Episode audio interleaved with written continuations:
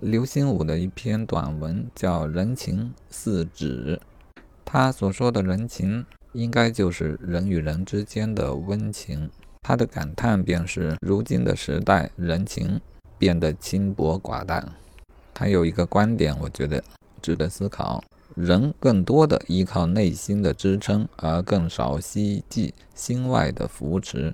啊，我想在某个方面，我与他是有共鸣的吧。但我怀疑我们是否变成不需要心外的扶持。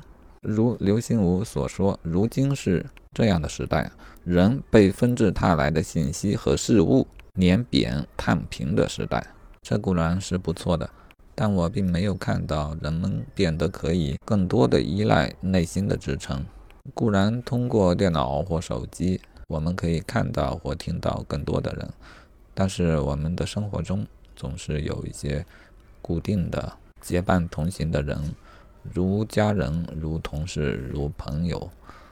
或许家没有以前那么大了，但我们多出了同事。我想，家人和同事加起来，可能与古代的大家族就有一些相似了。固然，现在朋友也没有那么真了啊。其实我并不知道从前的朋友是不是都很真，现在当然。功利了一些，不过功利的，我想也就不称为朋友吧。既然我们有的是渠道结识新的人，那留存下来的，可能更会是真的朋友吧。好，想不透，想不透啊！这个问题没必要在这里纠结，因为它是很感性的话题。如果催发自己的感性去过度的解读呢，其实也没什么意义啊。理性的考虑，我觉得会有一些结果。古人呢，社交圈子小，信息流通不畅，而现代条件变不同，或许我们和每一个人的平均的人情是变得淡薄了，但是因为数量增加了，我猜想总数并没有变化太大。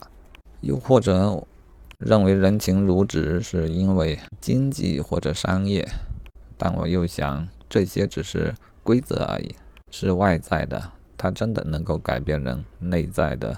秉性嘛，若被改变了，我猜想也是因为秉性如此吧。